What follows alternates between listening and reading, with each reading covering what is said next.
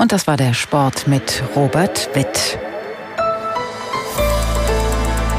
Die ARD Infonacht Nachrichten um 22.30 Uhr mit Martin Wilhelmi. Die Aufräumarbeiten in Slowenien und Südösterreich haben bereits begonnen. Entwarnung gibt es aber nicht. Für die Slowenen bedeuten die Überflutungen die größte Naturkatastrophe in der Geschichte des Landes. Aus Wien Wolfgang Fichtel. Während in der Save, dem größten Fluss Sloweniens, das Hochwasser langsam zurückweicht, steigt der Pegel der Mur und macht den Katastrophenschützern Sorge. Schon in Graz, in der ebenfalls vom Starkregen betroffenen österreichischen Steiermark, ist die Mur weiter angeschwollen und schiebt die Flutwelle weiter nach Slowenien und Kroatien. 500 Menschen mussten deshalb im Osten Sloweniens in Sicherheit gebracht werden, weil ein Hochwasserschutzdamm nicht mehr hielt. Jetzt wird versucht, ihn mit Sandsäcken und zwei Tonnen schweren Betonblöcken wieder abzudichten. Bei den Ukraine-Gesprächen in Jeddah hat Gastgeber Saudi-Arabien offenbar einen Entwurf für einen Friedensplan vorgelegt. Die Nachrichtenagentur dpa meldet, Elemente des Plans seien die Unversehrtheit der Ukraine, eine Waffenruhe sowie Friedensgespräche unter Aufsicht der Vereinten Nationen. In Jeddah waren Sicherheitsberater aus über 40 Ländern vertreten. Die Fraktionschefin der Linken, Mohamed Ali, gibt ihren Posten auf.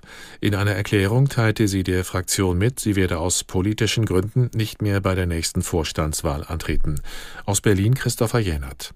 Dabei wird klar, dass sie mit dem Kurs der Partei nicht mehr einverstanden ist, insbesondere auch, wie die Parteispitze mit Sarah Wagenknecht umgeht. Der Parteivorstand hatte vor kurzem Wagenknecht und ihr nahestehende Mitglieder aufgefordert, ihr Mandat niederzulegen. Mohammed Ali gilt auch als Vertraute von Wagenknecht, die immer wieder öffentlich mit der möglichen Gründung einer neuen Partei kokettiert. In der Erklärung von Mohammed Ali wird aber auch deutlich, wie groß die Spaltung zwischen Fraktion und Partei ist und auch innerhalb der Fraktion selbst. Das Bundesinnenministerium will mit Ländern und Kommunen diskutieren, ob Angehörige krimineller Clanstrukturen leichter abgeschoben werden können.